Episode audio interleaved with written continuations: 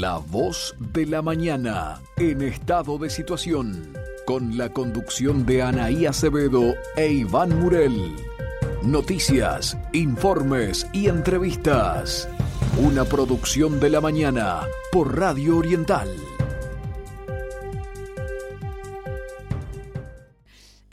Bien, ya damos la bienvenida a nuestro primer entrevistado del día de hoy, Iván. Vamos a presentar a José Pedro Izaza. Él es abogado y vamos a estar charlando a continuación de los cuidados paliativos y de la eutanasia. Buenos días, Izaza. Gracias por su presencia en La Voz de la Mañana. Buenos días y gracias a ustedes por eh, esta invitación a participar en el programa.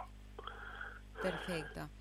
Eh, Estoy a tus órdenes. doctor, un gusto saludarlo y realmente eh, poder conversar con usted unos minutos sobre este tema que nos tiene a todos, a mí en lo personal, preocupado y ocupado, porque eh, creo que están faltando cosas previas antes de llegar a una decisión tan importante. ¿Cómo analiza usted de este momento en lo que refiere el tratamiento y lo que uno ha reclamado, antes de llegar a este a esta decisión tan drástica eh, la universalización de los cuidados paliativos, que me parece que sería la fase previa antes de entrar en esta discusión. Me alegro mucho cómo has encarado el, el, tema, porque pienso exactamente eso. Pienso que eh, hay una, un apresuramiento, eh, un apresuramiento cuyas motivaciones no conozco, no quiero presumir, pero que me llama mucho la atención. Un apresuramiento en el tratamiento del proyecto ahora unificado entre el Frente Amplio y la propuesta del doctor Pasquet eh, para facilitar la eutanasia y el suicidio asistido. Eh, como te digo, creo que, ese apresuramiento eh, me parece muy, muy pernicioso, muy nocivo, y me gustaría puntualizar algunas cosas al respecto. Quiero, primera cosa, quiero eh, aclarar algunas confusiones que me parece que llevan a tomas de posición que son erróneas. Eh, no voy a hablar de temas éticos ni de temas jurídicos, porque para eso están otros especialistas que saben mucho más que yo el tema, como eh, el doctor Velasco o como Miguel Pastorino, uno desde el punto de vista jurídico, el otro desde el punto de vista ético, y, y además Ahora existe esta carta que hemos promocionado, eh, que escribió eh, el filósofo Néstor Martínez eh, con la colaboración del doctor Pedro Montano, que aconsejo leer y difundir porque me parece que esclarece mucho. Pero bueno, yendo a lo que quería hablar, em, se está insistiendo mucho por parte de los que defienden el proyecto de la eutanasia y los el suicidio asistido, entre en que el, el objetivo fundamental de este proyecto es Mm, defender la libertad del paciente en situaciones de proximidad de la muerte y de sufrimientos insostenibles. Yo creo que no es así. Creo que eh, el tema acá no es la libertad del paciente, que no está en juego. Acá de lo que se está hablando es de permitir que un tercero, médico o, un particular, eh, mate. Ese es el tema, perdona que lo diga tan crudamente. Eh, el paciente enfermo tiene la libertad de pedir lo que quiera y tiene la libertad de suicidarse. Eh, lo que no, no se le puede dar a un tercero, médico o lo que sea, el derecho a matar a otra persona.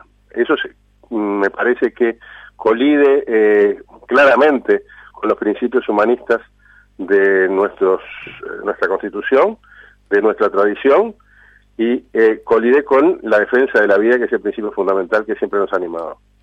Eh, creo que el tema es eh, la defensa de la vida antes que la defensa de la muerte. Por supuesto que eh, los que estamos en contra de este proyecto no, no carecemos de sensibilidad ante el dolor. se nos quiere hacer presentar como, como insensibles, como que no nos preocupa el dolor humano.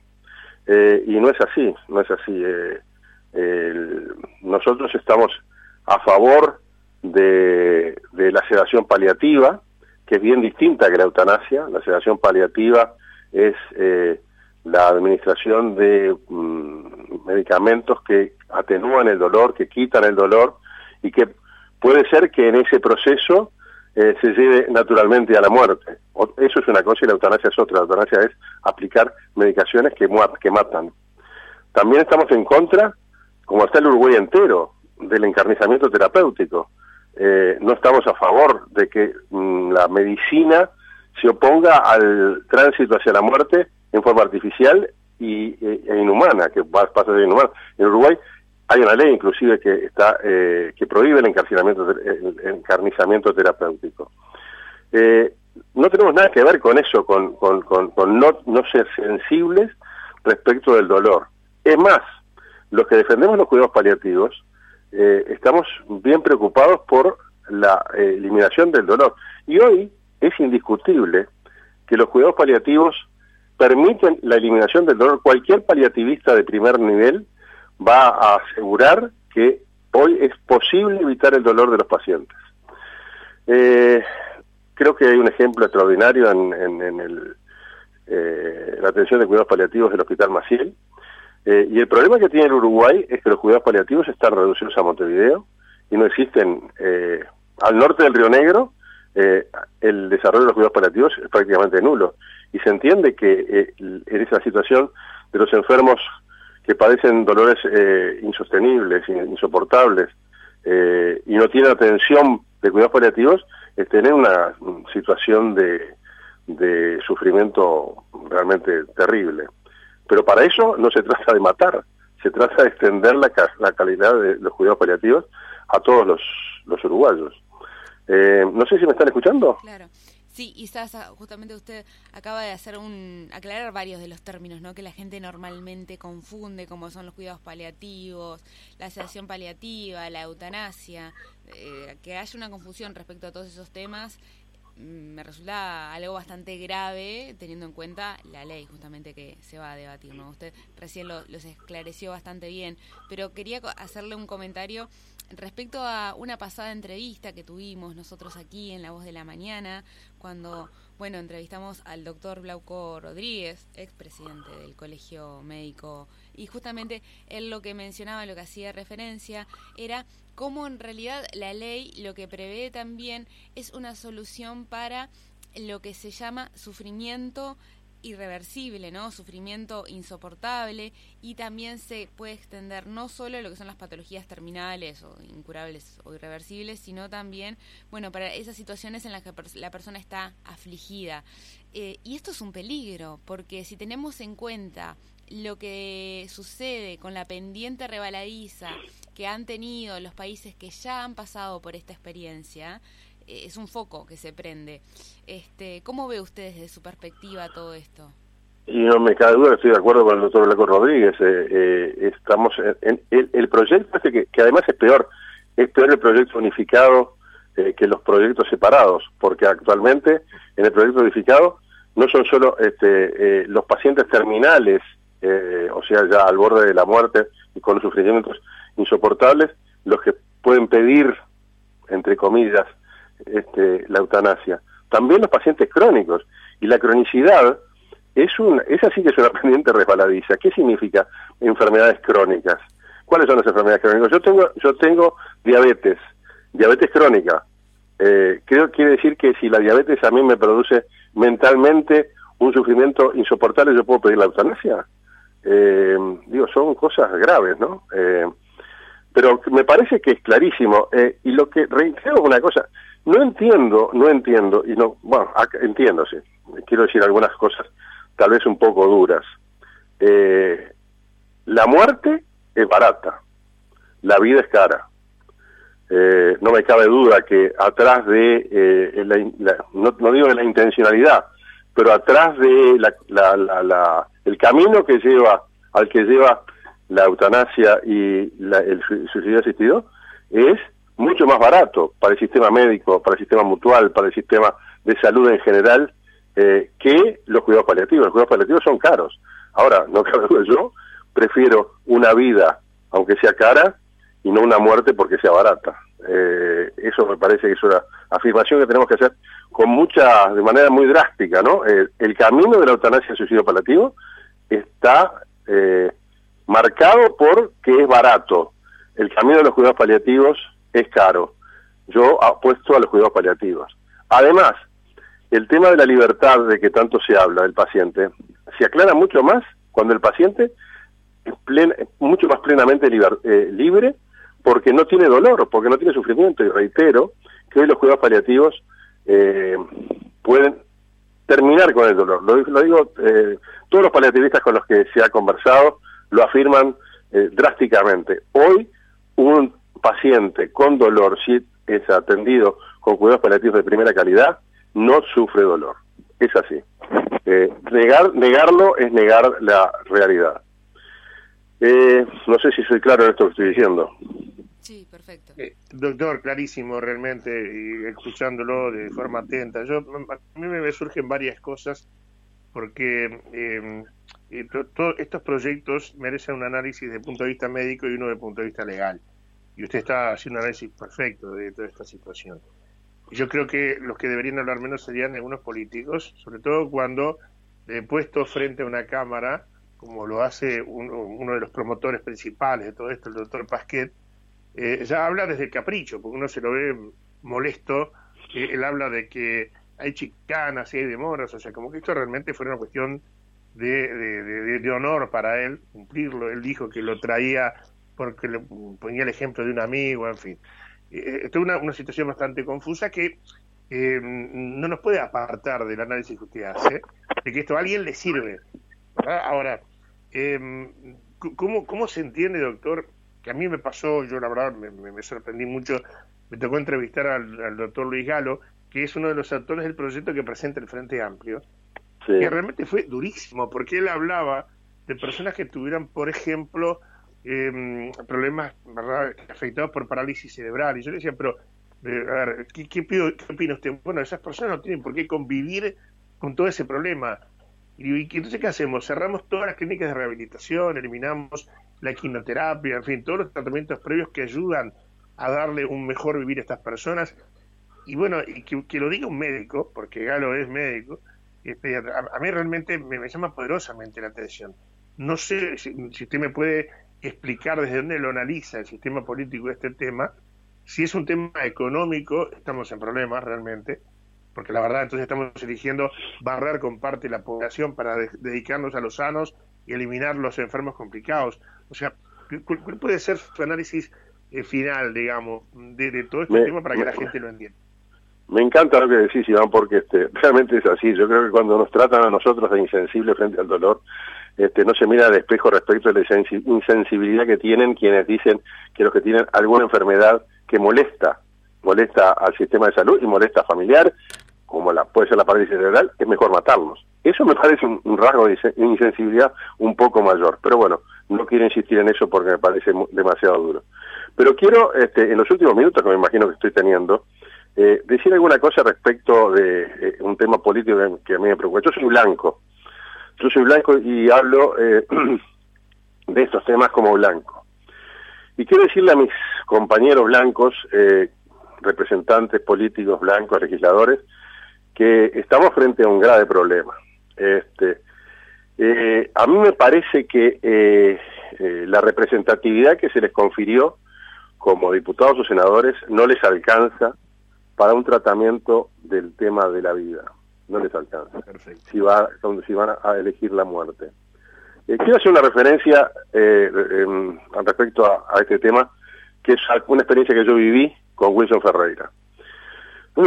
cuando se estaba discutiendo dentro del partido la, ley de caducidad, Wilson llamó a algunos, entre los cuales me contaba, a una reunión para eh, discutir eh, el camino que él había elegido. En esa reunión, eh, el queridísimo y recordado Julián Murguía, poeta y escritor, le planteó a Wilson con mucho respeto, por supuesto, que si no era bueno que frente al tema de la ley de causidad que propugnaba Wilson, se consultara a amplias bases del partido, este, la convención o más aún eh, bases más amplias antes de tomar una decisión. Y Wilson con mucho cariño y respeto le contestó lo siguiente. Le dijo, mira Julián, eh, este es un tema en el cual no está en juego los principios del partido. Le dijo este ejemplo. Si estuviera en juego la vida, yo creo que sí que yo que soy el presidente del directorio carezco de representatividad suficiente como para adoptar decisiones. pero eh, le insistió en que para él el tema de la ley de caducidad no, era un, no estaba en juego los principios partidarios. La vida es uno de los principios fundamentales del Partido Nacional, la defensa de la vida.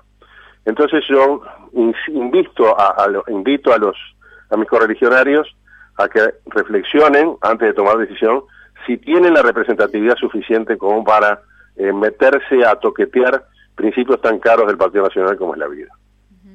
Doctor, se elaboró una carta por parte de algunos de los ciudadanos que será presentada en la Comisión de Salud del Parlamento. ¿De qué trata un poco esta carta que usted también mencionó al comienzo de, la entrevista? Y consultarle también, bueno, ¿cómo pueden las personas interesadas adherir a ella? La carta la escribió, este, creo que la, redactó el filósofo Néstor Martínez, como dije antes, con el asesoramiento del doctor Pedro Montaldo. Eh, es una carta muy larga, este, muy muy fundada, eh, excede mi capacidad de análisis y además aburriría enormemente a la audiencia. Mm. Yo creo que los que estén interesados en el tema deberían leer la carta. Yo creo que ustedes tienen este, el, contacto eh, del mail de r.mesera, no me acuerdo cuánto, este, al que se puede adherir a la carta y además creo que ustedes tienen la carta. Me parece que sería muy bueno que por los mecanismos eh, de difusión que tiene la mañana y el programa de ustedes, la mañana escrita y el, programa de ustedes, aunque sea en pedacitos, se vaya eh, transmitiendo, informando sobre el contenido de esta carta. La carta es muy importante porque es un esfuerzo que hace que hacemos los que estamos en contra del proyecto de ley de eutanasia y suicidio asistido eh, para sensibilizar a la Comisión de Salud y a los que tienen el, el, mango del sartén para resolver este tema. Eh, doctor, importante entonces, eh, nosotros obviamente tenemos el link para que la gente pueda acceder para con su nombre, apellido y cédula eh, poder respaldar todo esto. R, exactamente, r.metzera, doble z, arroba mercosur.com.uy.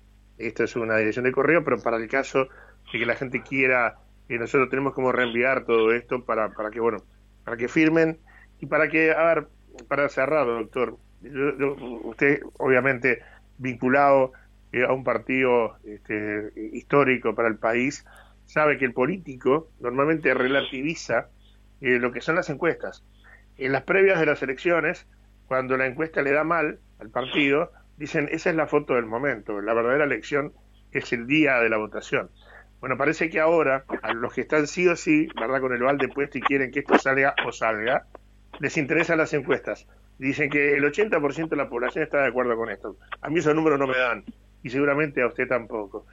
Y si lo dieran, creo que a la gente lo que le está faltando información y desde nuestros espacios es lo que pretendemos darle. Yo realmente le, agradezco y lo felicito por su postura, va en la línea de lo que nosotros entendemos que es lo correcto, esto merece una discusión mucho más profunda y, que ahí quedan los pasos previos. Cuidados paliativos universales, que accedan todos los que pueden, y, me quedo con la palabra del doctor Alfredo de Matos, el diputado del Partido Nacional por Tacuarembó, que decía, yo estudié para garantizar el buen vivir, claro, el CUSA de Matos, me decía, yo estudié para garantizar el, buen vivir y para el caso que no lo pueda lograr, le tengo que dar garantía de un buen morir.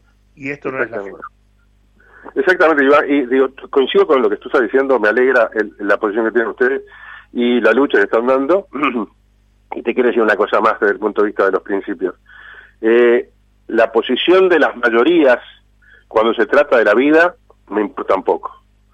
Me importa un poco. Este, no se no se plebiscita la vida, no se plebiscita la vida.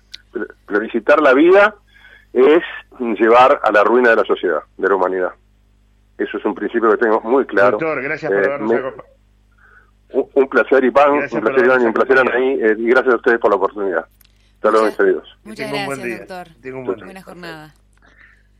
Bueno, excelente, Anaí. Perfecto. Pasó con nosotros José Pedro Izaza, abogado, hablando justamente de todo este tema, eutanasia, suicidio asistido, un tema con el que vamos a continuar después de la pausa. Vamos ahora a una tanda y ya venimos con más de la voz de la mañana.